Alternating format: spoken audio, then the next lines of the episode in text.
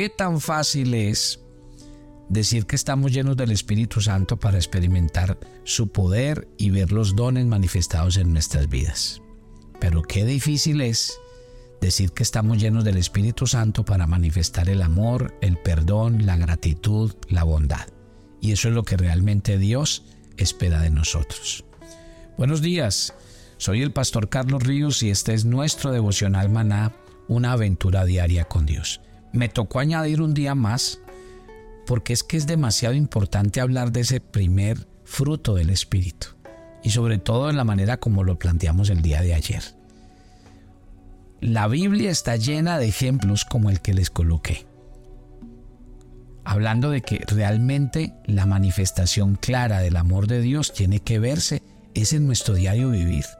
Ser llenos del Espíritu Santo es realmente amar, pero amar con el amor no que nos han enseñado a nosotros, no el amor romántico, no el amor de corazoncito, sino el amor que aprende a soportar, el amor que aprende a correr la milla extra, el amor que se sobrepone a las situaciones. Hablemos y sigamos diciendo que hay algo muy importante cuando el Señor habla de amor como fruto del Espíritu Santo. Y lo expresa Juan eh, en el pasaje que les voy a leer a continuación. Hermanos míos, ¿de qué le sirve a uno alegar que tiene fe si no tiene obras? ¿Acaso podrá salvarlo esa fe? Supongamos que un hermano o hermana no tiene con qué vestirse, carece de alimento, y uno de ustedes le dice que le vaya bien, abríguese y coma hasta saciarse, pero no le da lo necesario para el cuerpo. ¿De qué le sirve eso? Así también la fe por sí sola, si no tiene obras, está muerta. Ese pasaje está en Santiago, capítulo 2 del 14 al 17. Santiago nos está poniendo las cosas muy claras. La fe sin obras está muerta. Pero Juan, ¿con qué conecta la fe? Con el amor inseparable.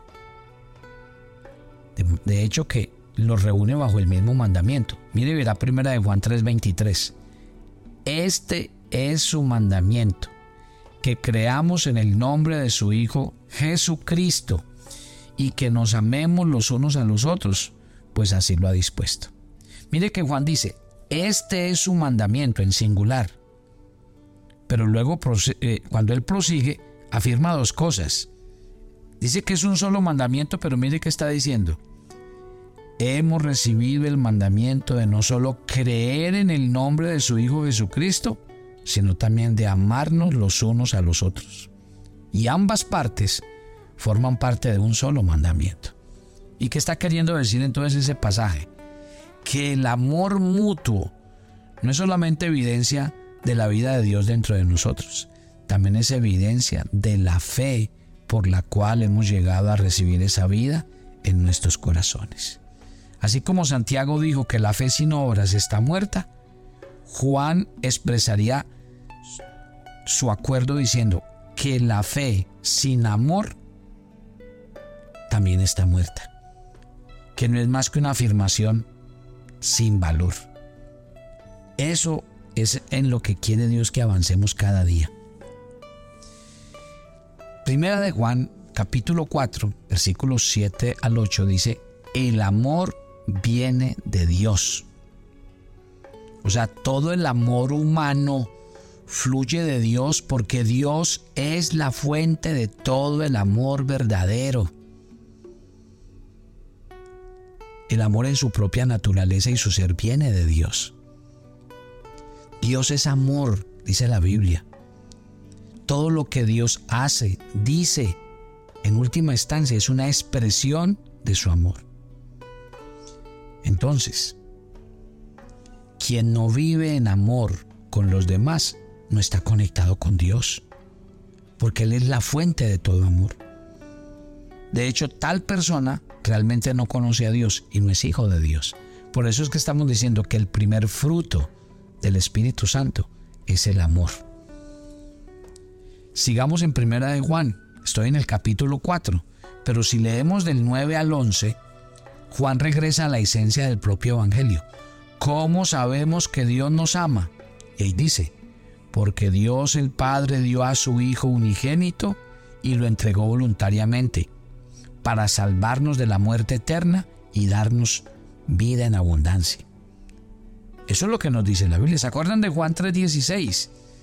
Que el Señor de tal manera amó Dios al mundo que dio a su Hijo unigénito. O sea, ¿qué fue la cruz? ¿Sabe qué, fue la cruz?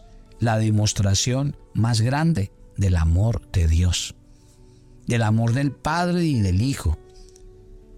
Entonces, mire el equilibrio que hay entre Primera de Juan 4 de 9 al 10 que habla del amor del Padre al enviar a su Hijo y mire Primera de Juan 3:16 que habla del amor del Hijo al entregar su vida por nosotros. Entonces, ¿qué está haciendo Pablo? Pablo está haciendo lo mismo. Él nos dice en Romanos 8:32, el que no escatimonia a su propio Hijo, sino que lo entregó por todos nosotros. Y Gálatas 2.20 dice que el Hijo de Dios quien nos amó y dio su vida por nosotros. Entonces, en el versículo 11 de Primera de Juan 3 dice, ya que Dios nos amaba así, también nosotros debemos amarnos los unos a los otros. La cruz no es solamente el medio por el cual somos salvos, también es el ejemplo a cómo debemos vivir. Si una persona está luchando con amar a otros cristianos, y eso sucede muy a menudo, hay dos cosas entonces que debemos hacer. Primero, ir a la fuente del amor, que es Dios mismo, y pedirle a, ese amor de Dios, pedirle a nuestro papá Dios, que ese amor divino nos llene.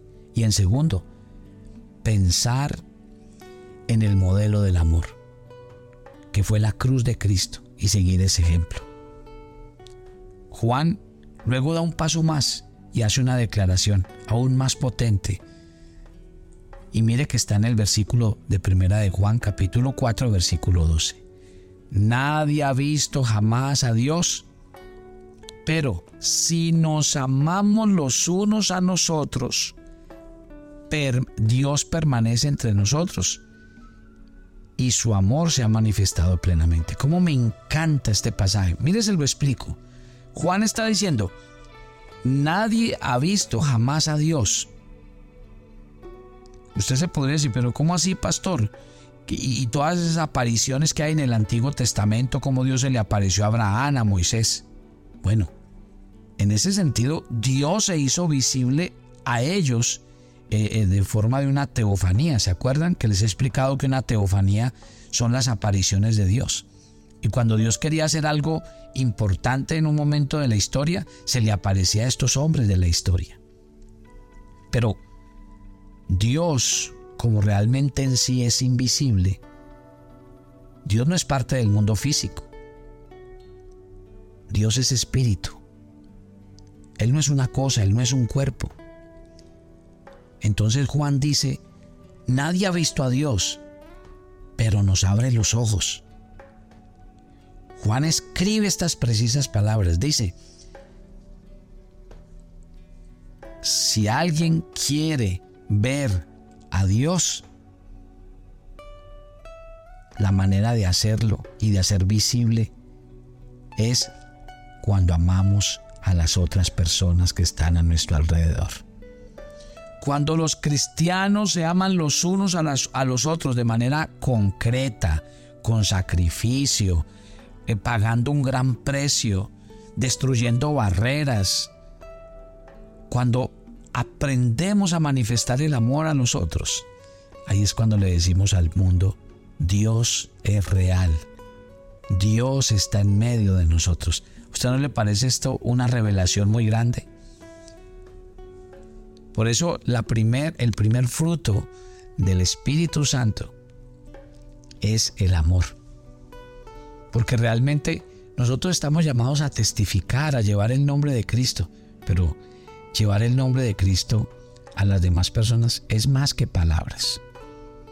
Yo creo que nuestra vida, nuestro, nuestra entrega, nuestra dedicación, nuestra compasión por otras personas tiene que ser la fuente de que muchos digan realmente esta persona está llena del Espíritu Santo. Cuando uno mira la vida de los apóstoles, por ejemplo, la primera iglesia, tremendo. Los apóstoles en su ejercicio de llevar la palabra de Dios, dice la Biblia que fueron hombres llenos del Espíritu Santo porque el Espíritu descendió sobre todos ellos. Uno se pone a ver y claro, ¿cuál era el secreto de la vida de los apóstoles haciendo el, el ministerio? Mire, dice que empezaron a visitar a la gente, oraban en las casas, compartían el pan, compartían las oraciones, estaban juntos, oraban unos por otros. Eso llevó porque realmente cuando estamos llenos del Espíritu Santo, estamos llenos de amor y de compasión. Por eso yo insisto en un pasaje que les dije a ustedes la semana pasada, cuando Efesios en el capítulo 5, en el verso 18 dice, sean llenos del Espíritu Santo. Después el apóstol Pablo empieza a decirle a, las casadas, sujétense a sus esposos. Empieza a decirle a los esposos, amen a sus esposas. Le dice a los padres, amen a sus hijos. Le dice a los hijos, respeten a sus padres. Es que el secreto de la llenura del Espíritu Santo tiene que ver es con mi vida personal. El secreto de que usted realmente es una persona llena del Espíritu Santo está en que como esposos aprendamos que el verdadero amor viene de Primera de Corintios 13. Primera de Corintios 13 habla del amor ágape de Dios que fue derramado en nuestros corazones. Amar con nuestro corazón romántico no alcanza, no es suficiente, siempre nos vamos a quedar cortos. Entonces, si nosotros realmente queremos ser testigos de la llenura del Espíritu Santo donde quiera que vayamos, hay un secreto importante en nuestros corazones y es, por ejemplo, el amor por los perdidos el amor por un mundo que se está muriendo sin Cristo, porque se han revelado a Él y a su palabra. La llenura del Espíritu Santo nos debe decir que debemos orar por aquellas personas que se han revelado a la palabra de Dios y orando por el mundo, Dios va a colocar la sensibilidad en nuestros corazones de llevar su palabra, de predicarla donde quiera que vayamos. Óiganos o no nos oigan, crean o no crean, nos convertiremos en testigos del amor de Dios para llevar su palabra hasta lo último de la tierra. Piensa esta mañana, soy una persona llena del Espíritu Santo y, estoy dejando que el amor de Dios se convierta eh, en una evidencia de que Dios vive en mí y de que el gobierno de Cristo está sobre mi vida. Déjese usar. Y yo sé que cuando usted se deje usar por el amor sobrenatural de Dios, su familia y los que están a su alrededor van a creer. Padre, yo te doy gracias por esta mañana. Te doy gracias por porque realmente hoy más que nunca entendemos que cuando la gente nos pregunte cómo ven a Dios, la mejor manera de mostrar al Dios de la Biblia es cuando amamos a nuestros hermanos cuando amamos a nuestros enemigos, cuando oramos por los que nos persiguen, cuando bendecimos a los que nos maldicen, cuando aprendemos realmente a ser misericordiosos en el mundo que nos rodea. Señor, que como cristianos cada día nos levantemos a hacer una oración más que ser llenos del Espíritu Santo para tener poder, para predicar, para enseñar y para ver las manifestaciones de Dios, que cada mañana nos levantemos a decir yo quiero ser como Jesús. Que cada, cada mañana nos levantemos a decirle yo quiero que el carácter de Jesús sea el carácter mío, porque Jesús fue un hombre manso, porque Jesús fue un hombre misericordioso, porque Jesús fue un hombre bondadoso. Donde quiera que estuvo, siempre manifestó el amor de Dios a aquellos que lo rodeaban. Y tal vez el mundo lo que necesita es eso. Más que personas preparadas, capacitadas, con mucho conocimiento, lo que el mundo necesita son hombres y mujeres que se conviertan en instrumentos del amor de Dios en tantos corazones necesitados. Sobre todo, ese amor que venga esta mañana sobre los matrimonios, sobre los padres y los hijos, sobre las relaciones familiares. Padre, que cada día ese sea nuestro gran reto. Llenarnos del Espíritu Santo para que el amor de Dios nos gobierne y nos permita ser mejores personas. Nos encomendamos a ti y pedimos tu bendición. En Cristo Jesús. Amén y amén. Y yo los espero mañana para que sigamos hablando de los dones, perdón, del fruto del Espíritu Santo en nuestras vidas. Bendiciones para todos.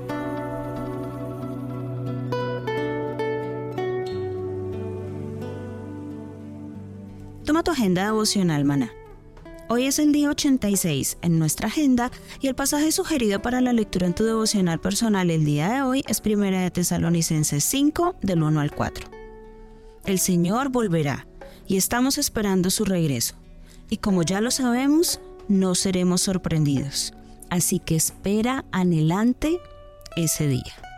Te invitamos ahora a que respondas las preguntas que encuentras en tu agenda que te llevarán a conocer cada vez más a Dios y crecer en tu vida espiritual.